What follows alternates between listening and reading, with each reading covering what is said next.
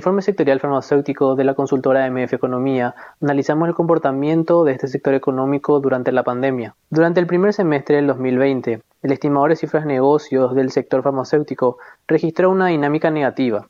En promedio, este estimador ha registrado variaciones de decrecimiento del 1%. El mes con el desempeño más alto fue el mes de febrero, con 14.5%, mientras que el de menor rendimiento fue el de mayo, con una variación negativa del 15,6%. A pesar del mes de junio, se observa un repunte parcial de este indicador, la actividad se ha desacelerado de manera significativa este año con el inicio de la pandemia. En cuanto a los precios de los productos farmacéuticos, estos cerraron el mes de diciembre del año 2019 con un incremento del 4% interanual. Esta tendencia se ha mantenido hasta julio de este año. Al final del séptimo mes del año 2020, la inflación acumulada de productos farmacéuticos fue del 4.7%. Por su parte, los productos médicos tienen una tendencia similar. Al cierre de 2019, el aumento interanual de los precios fue de 3,5%, mientras que al cierre de julio de este año, la inflación acumulada alcanzó un 4.2%.